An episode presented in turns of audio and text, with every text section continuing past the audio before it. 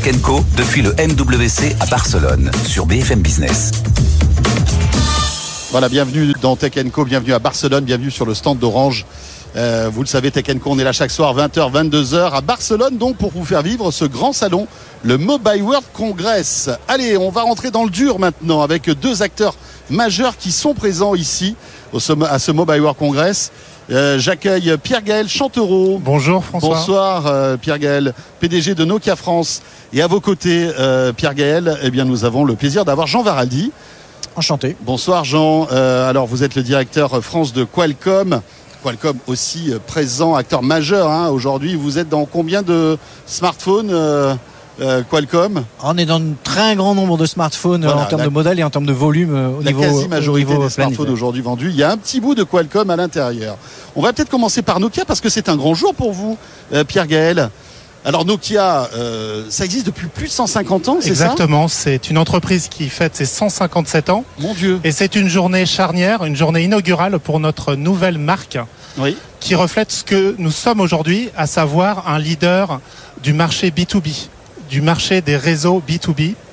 euh, dans lesquels nous nous développons fortement, à la fois les opérateurs. Les opérateurs nous connaissent depuis déjà un certain nombre d'années, depuis notre recentrage sur les réseaux, mais de plus en plus, ce sont les entreprises qui ont besoin, pour faire leur révolution numérique, d'infrastructures télécom de dernière génération. Et c'est l'accélération qui est en train de se jouer aujourd'hui. C'est ça qui est intéressant, c'est que avant vos principaux euh, partenaires, c'était les opérateurs télécoms. Oui. Mais aujourd'hui, ça va bien au-delà de ça. C'est-à-dire que vous avez des usines euh, euh, qui, qui peuvent faire appel à vos technologies en quelque sorte. Tout à fait. On a encore une forte euh, présence avec les opérateurs, c'est 90% environ du chiffre d'affaires.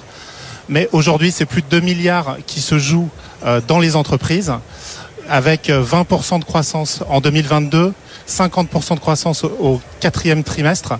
Donc on voit que euh, on est en train de construire le métaverse industriel pour les entreprises.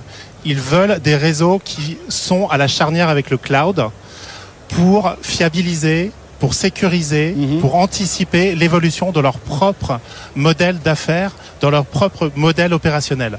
Donc de plus en plus, on construit des réseaux privés mobiles, mais également fixes, pour répondre à des besoins sur mesure, adaptables, critiques pour ces industriels. Et c'est ce qu'on 5G, démontre avec la d'ailleurs 5G, ici. bien sûr. Bien sûr, avec la 5G, on a plus de 500 références sur les, privés, les réseaux privés dans le monde.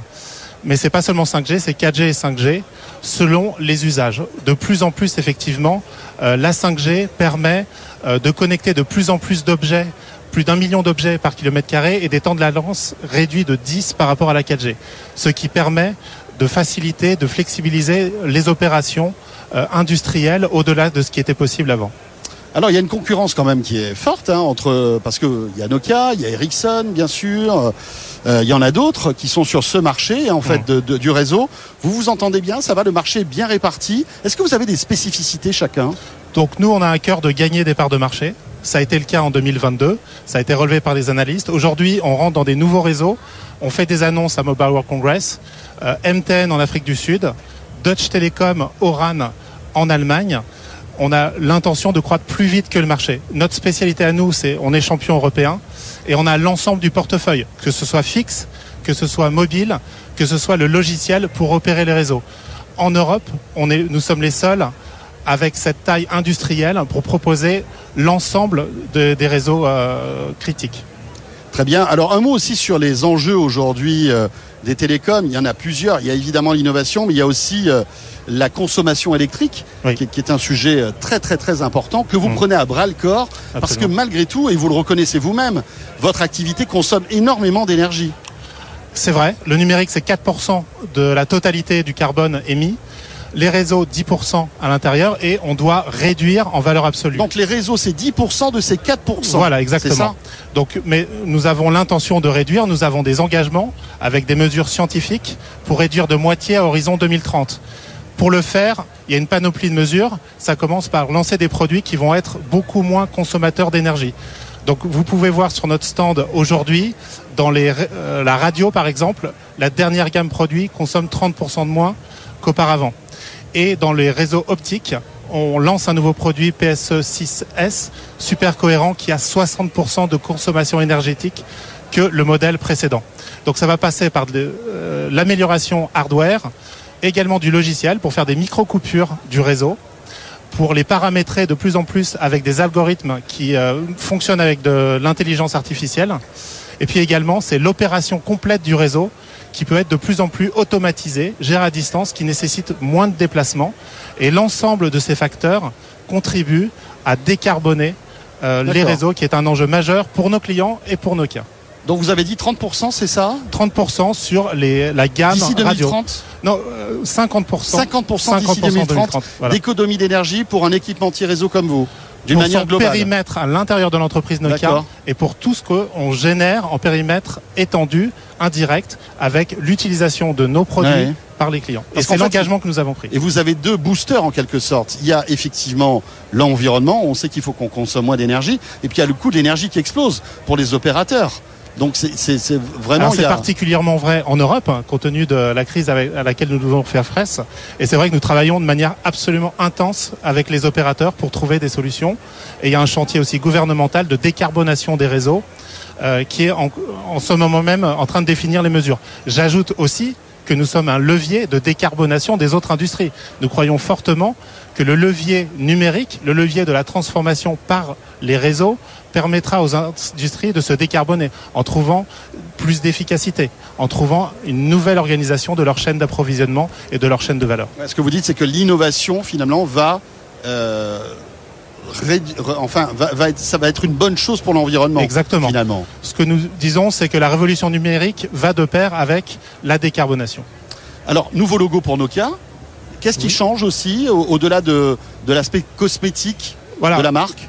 C'est en fait le reflet d'une stratégie qui est déjà en place depuis plusieurs années, D'accord. qui a été le recentrage, Mhm. repositionnement comme leader réseau Et que vous relancez aujourd'hui et que on relance parce qu'on est dans une phase d'accélération, comme j'ai pu le souligner, sur l'entreprise, et également un facteur de collaboration. C'est-à-dire que pour toute cette transformation numérique, de plus en plus, nous devons des partenariats pour créer les produits, créer les solutions et les livrer aux clients. Donc le logo aussi reflète notre euh, multiplication euh, des partenariats que nous annonçons aussi aujourd'hui, notamment sur l'accès radio, avec différentes plateformes euh, web-scale, les HP, les Dell, les Google, qui permettent de déployer nos solutions euh, avec le choix pour les Mhm. clients euh, des plateformes qui veulent utiliser logiciels centres de données. Merci beaucoup, Je Pierre vous en prie. Je donne maintenant la parole à, Jean Varaldi, donc de chez Qualcomm, autre acteur, hein, euh, alors qui est, on va dire, beaucoup dans les smartphones. Quelle est l'actualité euh, pour euh, Qualcomm ici lors de ce Mobile World Congress? Vous êtes, l'une des entreprises stars, un peu comme Nokia. Vous êtes partout dans le monde entier. Qu'est-ce que vous annoncez lors de ce Mobile World Congress, Jean? Alors, comme chaque année, hein, le Mobile, Wo- Mobile World Congress est un salon euh, professionnel. On a beaucoup d'annonces d'ordre technologique. Euh, la première, c'est euh, une nouvelle génération de modems 5G. hein. on, est, on, est, on est sur un cycle d'innovation annuel dans notre industrie depuis, depuis de nombreuses années. Donc chaque année, on apporte des améliorations à notre, à notre connectivité, euh, connectivité euh, euh, euh, 5G. de- de- 5G, exactement. Au même titre que la 4G a duré une dizaine d'années, la 5G va durer certainement une dizaine d'années, et chaque année, on va améliorer les performances. Donc là, aujourd'hui, cette année, on annonce un, nouveau modem qui permet euh, de multiplier l'agrégation des fréquences euh, du réseau vers le terminal, mais on augmente aussi la, le débit euh, de la du terminal vers le réseau. Et là, on va doubler les débits euh, Donc c'est à c'est- l'horizon c'est tout ce qu'on 2024. appelle le plot, en quelque sorte. Voilà, c'est exactement, c'est le uplink ou le downlink. Exactement. D'accord. Avec aussi, je, je le disais, cette, cette conscience qu'il faut moins consommer. J'imagine que pour vous, c'est un défi quotidien aussi, non? Alors, depuis que le monde télécom mobile existe, euh, le monde télécom mobile a, a- a- a- grandi avec euh, euh, la, la nécessité de consommer moins pour offrir toujours plus de performance. Donc je dirais que la, la faible consommation, ça fait partie de notre ADN depuis que, depuis que le mobile existe. On applique cette, cette stratégie non seulement aux, aux terminaux, aux devices, mais Qualcomm est aussi présent dans le domaine des infrastructures. Et pour faire euh, le lien avec ce qui était dit euh, précédemment, en fait, on, fournit des composants euh, électroniques aux équipements, des réseaux pour le besoin des réseaux privés avec un souci aussi de, consommation la plus faible possible. Aujourd'hui, on a des composants pour le besoin des réseaux qui offrent 4 à 5 fois moins que les euh, technologies euh, précédentes qui existaient euh, sur le marché. Donc il y a un véritable, un véritable évolution pour Mhm. des solutions qui consomment toujours moins. Alors il y a un autre univers de télécom qui, qui s'ouvre et qui s'accélère, c'est le satellite. Euh, on le voit avec euh, l'iPhone euh, qui permet d'envoyer des SMS dans des conditions de- de- d'urgence, Mm. Starlink, etc. On va pas refaire toute l'histoire, mais on voit que voilà, aujourd'hui, la connexion satellitaire devient une réalité. Mm. Et vous êtes aussi sur ce segment. Vous étiez venu dans Tech Co il y a quelques semaines de cela pour nous parler de l'expérimentation que vous aviez Mm. faite justement pendant le CES de Las Vegas. Et ça mord. C'est-à-dire que les, les constructeurs de smartphones veulent cette technologie dans leur, dans leur téléphone? Oui, à, à l'occasion du CES, on avait annoncé la technologie. À l'occasion du Mobile World Congress, on a déjà cinq constructeurs qui, ont, euh, euh, qui se sont manifestés et qui ont prévu d'intégrer cette technologie dans leurs terminaux de, de, de, de, de- l'année prochaine. Euh, il s'agit de euh, Honor, Xiaomi, Oppo, euh, mais aussi euh, Motorola et euh, Nothing.